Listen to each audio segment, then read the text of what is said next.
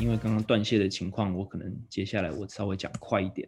好，那再来回到就是我们这个行业货代 freight forwarder 在行业就这个就是这个疫情对我们整个行业的影响是什么？好，那刚刚讲到就是现金流压力变得很大，导致中小型的货代现在是非常难生存的。就是简单的算一下，以前一个柜子是一千块美金，现在变成一万块美金。那如果你一个月只运十个柜子，你的账期如果是两个月或者三个月的话，你现在一个月就要二十万到三十万的美金的周转金。但是如果你一个月只运十个柜子，你是这个公司是根本不可能生存的。比较大的货代公司，一个月可能是一一千个、两千个柜子。那你可以想一下，如果你十个柜子你就需要二十万美金的周转金，你一千个柜子你需要多少周转金？那没有这些周转金，你基本上也不用做生意了。所以是影响非常大的。所以呢，导致我们这个行业比较大的货代上市公司啊，或者是一些 global 的 player。他们市场份额扩张得非常快啊，就是因为第一个他们现金充足，第二个就是他们跟银行的关系也很好，再来就是他们本身对上游的议价能力本来就很强，所以这些大的 player，呃，譬如举例来说，有一个叫做 EI Expediter，他们是这个行业我们台湾市场上现在第一名。疫情之前，他一个月本来运一千吨的货，现在一个月变成七千吨的空运的货。还有另外一个影响，就是我们的电商的货量是涨得很快的，就是因为疫情的关系，大家都在家嘛。那本来是呃传统的一个一个一个货物的物流，现在都转到电商去了。好，然后另外一个事情呢，就是我最近常常会遇到一些朋友，他看到我就说：“哎哎，你们货代这一两年好像混得不错，这样子很夯。”那这个主要原因就是。整个物流的行业从买方市场转为卖方市场。什么叫买方市场呢？就是以前客人是最大的，呃，他有一个货柜要运到美国去，可能有十，他会找十家货代去给他报价，然后这十家货代都都杀破头了，然后最后他选择一个报价最低的。那现在不一样，现在全市场都缺柜，所以有柜子的人，你同时会有十个人来抢。所以我们这两年的利润确实是比以前好的。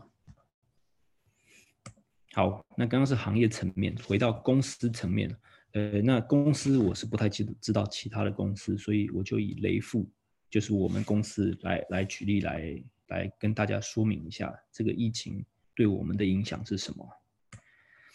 呃，第一个就是我们公司长期呃跟航空公司、船公司的关系都维持的蛮好的。举例来说。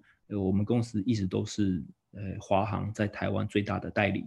那那在这个疫情别人拿不到位置的时候，华航就会给我们位置，所以我们就可以利用我们这个稳定的仓位去去把公司经营得更好。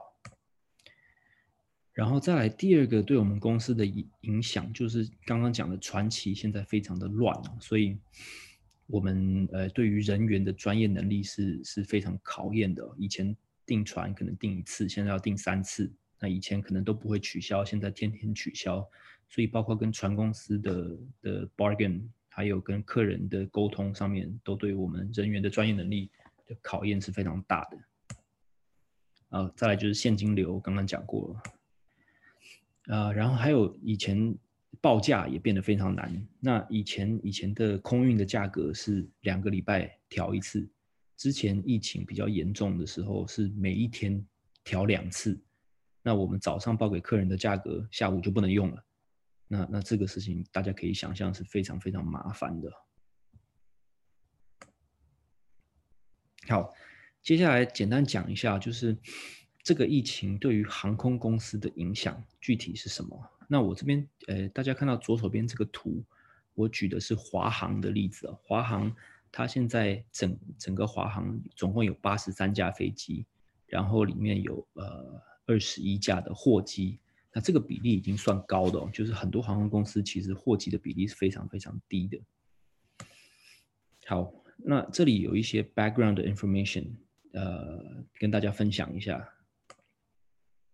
呃，对于一个航空公司来讲，呃，大部分的航空公司。他们的收入百分之七十到八十都是来自于旅客，旅客的生意，而不是载货。好，那在这个去年都没有旅客的情况下，其实有四十家的航空公司在二零二零年倒闭了。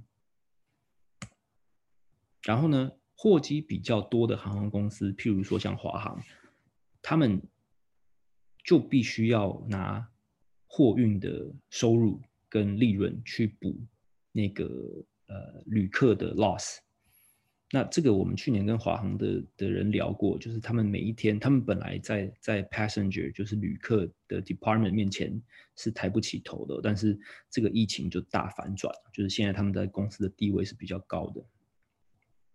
好，然后再来是具体航空公司在这一波疫情里面遇到的挑战是什么？好。那第一个挑战其实是 crew management issue，所以 crew management 就是之前呃也也不是之前的，现在因为机师都要需要隔离，所以可能本来他们有呃十个机师，现在其中的五个要隔离两个礼拜才能飞，以前是隔天就可以再继续飞的，所以对于人员调度挑战是非常大的。然后刚刚提到的，就是百分之七十的货其实是客机在飞的。那如果现在没有客机，你要怎么把这些本来用客机载的货找到飞机去载，也是一件很麻烦的事情。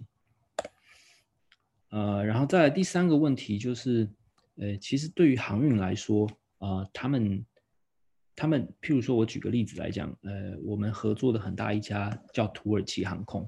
那土耳其航空，它从台湾飞到欧洲都是台湾先飞到伊斯坦堡，伊斯坦堡再飞到欧洲。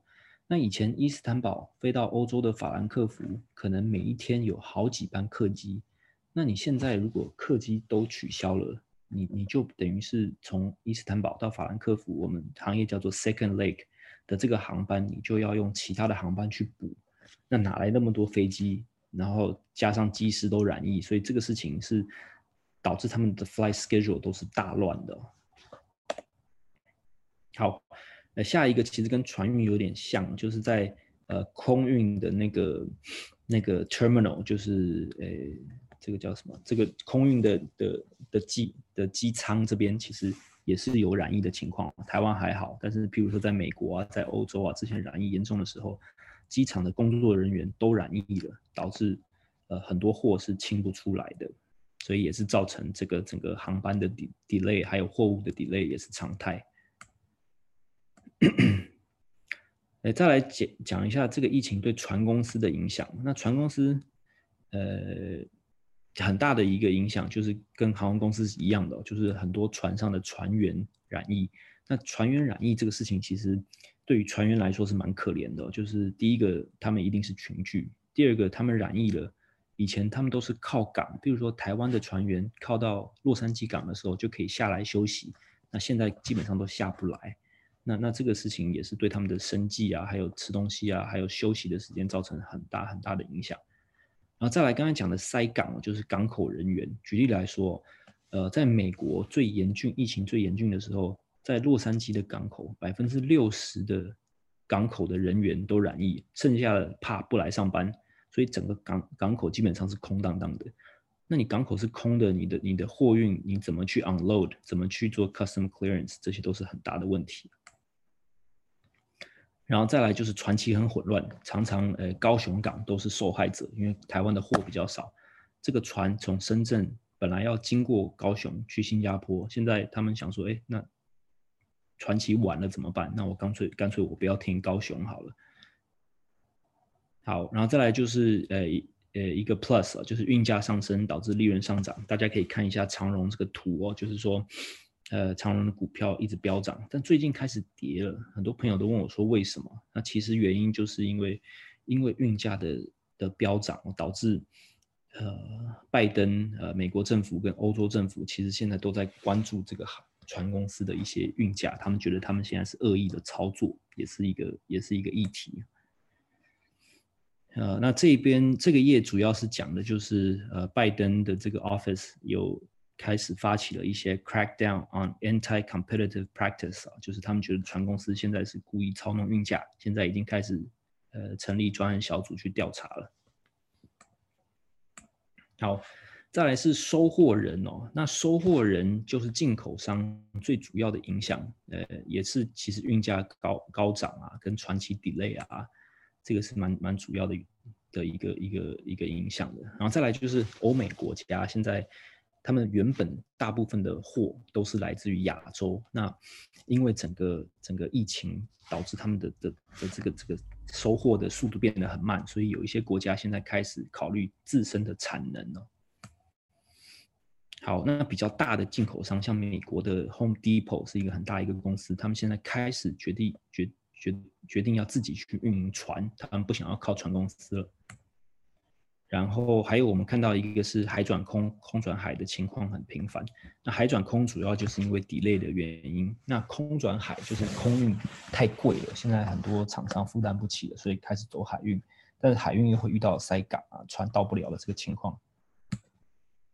好，那具体案例的话，其实就是说收货时间变慢啊，然后备货的库存管理变得相当的困难。好，那总结一下哦，就是。我们呃在这个行业看到的事情是说，船运的运费会调整，不会是像疫情前的十倍，但是可能不会调低到疫情前的水平，大概可能会呃会是疫情前的两倍到三倍的左右。长期来讲，应该是一个稳定的，会会保持在这个区间。呃，然后空运的运费呢会逐渐下降，啊、原因就是因为疫情慢慢稳定以后。那个客机开始就会开始比较频繁嘛，那有了客机运力的短缺的这个问题就会解决了，所以空运的运费应该是长期来讲是会下调的，会逐步下调。嗯、然后再来就是台湾有一些比较呃客单价比较低的制造商还是继续会 suffer 哦，原因就是因为海运的运费不会短短时间之内就下来，即使下来也不会下来到呃 pre-COVID level。好，然后再来就是呃呃，主要就是欧美的一些收货人哦，进口商哦，他们还是会找一些方法，会持续找一些方案去 deal with supply chain disruptions，就是整个供应链的乱象，他们是是是持续会找方法的，不会就是像其实就像刚刚讲的，很多大型的厂商可能会开始在欧美设厂啊，或者是他们会想办法去运营自己的船。然后对于我们整个货代行业的话，就是这个并购潮应该是会持续的，然后电商的货会持续的呃成长，会取代部分的传统的呃物流，就是传统货的物流会被电商取代。好，那呃再来是呃 Q&A 哦，然后如果大家呃有有货有就是有在运货啊，有对这个行业有一些问题啊，都可以直接联系我。好，现在请大家问问题，谢谢。好，感谢 Ray。就是虽然刚刚有短暂的去另外一个空间 闲晃了一下哈，但是呃还是很开心，就是非常开心今天来。带给我们这么多呃，就是呃，在我们的行业之外的一些观点。那刚刚你有讲到一点、啊，就是好像我记得应该是在二十一页，你可以再把画面回到第二十一页嘛？对，然后你把它放大一下，对对对。那个你刚刚有那个案例，我觉得讲的有点比较快，我觉得那一边可以再做延伸一下，就是那 B to C，对对，跟 B to B 这边，这边可以再呃 B to C 这边这个你可以再讲一下吗？这边我觉得蛮重要，因为我们线上应该是有一些有一些呃做电商的会遇到这些母亲节档期啊、双十一档期啊，哈，就是你可以把这边再再延伸一下，好不好？哦，没问题，没问题。嗯，呃，就是我们有一些客人，他们就是台湾的进口商吧，那他们为了要呃母亲节的档期，不管是母亲节还是什么特殊的节日也好，他们都需要备比较比平常更大量的货。嗯，确保这个假期的档期是有稳定的货去卖的，但是因为因为疫情的关系，他们本来预计的货全部都进不来，或是他们预期到这个货进不来，所以他们就必须要在更早，譬如说母亲节可能以前是四月备货，现在可能三月，可能二月就要开始备货，然后备比较大量的货，呃，确保说不止母亲节，还有之后的之后的档期都可以有充足的货去卖。嗯，对，然后再来第二个就是说。呃，因为疫情的关系哦，大家之前新闻有看到，国内的配送物流是拥挤的，所以呃，到货时间也需要加强加抓抓长，这个也是国内的 B to C 啊。譬如说，你这个东西情人节本来是七月七号要到，但是呃，因为国内的物流现在很塞，可能七月十号才到，那你情人节基本上没有这个礼物，过得也会比较差嘛，所以到货时间也是台湾 B to C 的商家的一个考量。嗯，OK，好哦，这样就比较听得懂了。就是因为今天这个题目对我来说，我觉得它比较相对比较陌生一些。然后我们那个聊天室呢，也有几个有几个听众朋友有问问题，就是 HR 苏姐这边有一个回馈，就是说如果交期是不稳定的，架上常常有货架，客人呃常常有缺货的话，客人就不会来了。嗯嗯嗯嗯，对，对这个是呃苏姐的。一个回馈哈，然后有一个品家同学呢，他问了一个嗯好专业的问题，来我念给你听哦，哦就是二零二三年呢国际海事组织的减碳新规，哇，这去哪里查的？就是 要求货柜船碳排那个货柜船的碳排放要符合标准，那这一部分对不对那个运价有没有造成一些冲击呢？哦，有啊有啊有啊，船公司其实他们一直以来都有有一个呃 extra 的 charge 叫做低流。所谓低流就是说他们他们不想再排放这么多的碳，所以他们整个那个那个 fuel 就是他们的那个用的那个燃燃料的的整个结构都要改变。嗯、那所以随着刚刚讲到这个碳排放的的的要求越来越严重，对于船公司的成本也会越来越高。不管是 fuel 的这种这种这种组合要变，或者是有一些船公司，它就必须要排这么多的那个，就需要排这么多的碳，它就要去买这个 quota，去可以让它可以排放更多的，排放更多的这些这些碳。对，所以所以成本是会加的，对，运费也会生长。嗯嗯嗯 嗯。好，好，OK，好。我小我小孩起来了，所以我要跑到外面来。好，可以理解。OK，好，没关系。那但现在这样子，感觉外面的空气应该比较新鲜一些。你刚好可以深深呼吸一下，没事没事没事。好，那那不好意思。还好啦，还好啦，就是有一些背景音乐这样子。好，那我们就我这边还有几个问题想要想要询问一下。对我，因为我对于这个国际物流行业，我觉得也蛮也蛮有趣的。因为今天就是你带我们这样子初步的了解之后，我觉得就冒出了很多问题。第一个就是说以，以以就是雷富来说，你们你们常常最常服务的产业别是什么？哦，呃，电子电子业。电子业还有呢？嗯，还有还有一些其他的吗？呃，电子业还有成衣厂，还有一些食衣住行的进口的代理商，呃，比如说是一些大的国际品牌啊，这种这种也做的蛮多的。食物食物它不会有一些就是保存期限之类的嘛？如果现在那个疫情期间它交期这么长，然后又不稳定，然后食物会不它不会有那个保存期限的问题吗？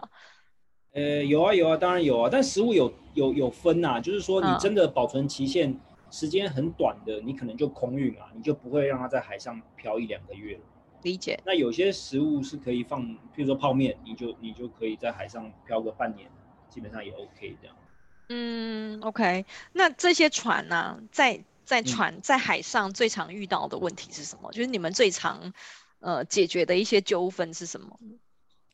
其实，在海上还好啦，海上基本上蛮安全的，除非说你真的是，真的说去撞到一个什么东西，但这种发生的概率是很低很低的。